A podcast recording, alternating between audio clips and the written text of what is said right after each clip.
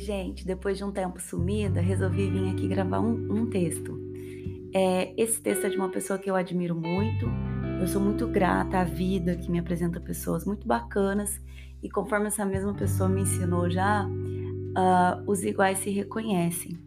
E eu pedi um texto para essa pessoa, recebi, achei magnífico. Então, decidi vir aqui gravar para vocês.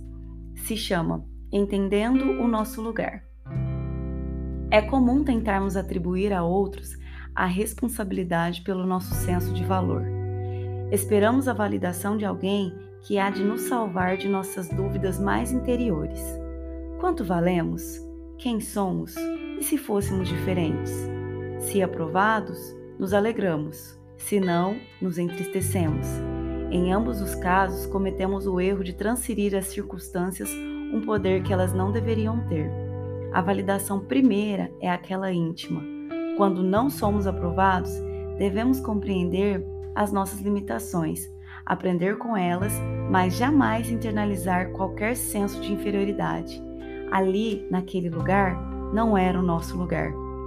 Há um lugar que é só nosso no universo, um lugar no qual nossas escolhas revelam a singularidade da nossa significação. E este é o nosso lugar e sempre será só nosso. O nosso lugar é aquele onde somos celebrados, descobertos, aceitos. O nosso lugar é aquele em que fazemos a diferença. O lugar onde somos o que somos, do modo que somos e onde tudo se encaixa. É o livreiro que encontrou sua livraria, o surfista na sua onda, o chefe na sua cozinha. Não é culpa de ninguém, não há culpados quando a baleia que nos engoliu nos cospe numa praia para onde não queríamos ir. Cada passagem da vida tem nela seus ensinamentos. Cumprida a missão, nos livramos da placenta, do útero e finalmente nascemos.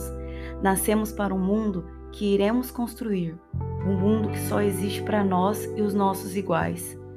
E lá, onde eles estiverem, lá onde se reunirem, lá estaremos com eles cientes do nosso valor, no nosso lugar. E eu torço muito para que você encontre o seu. Um abraço.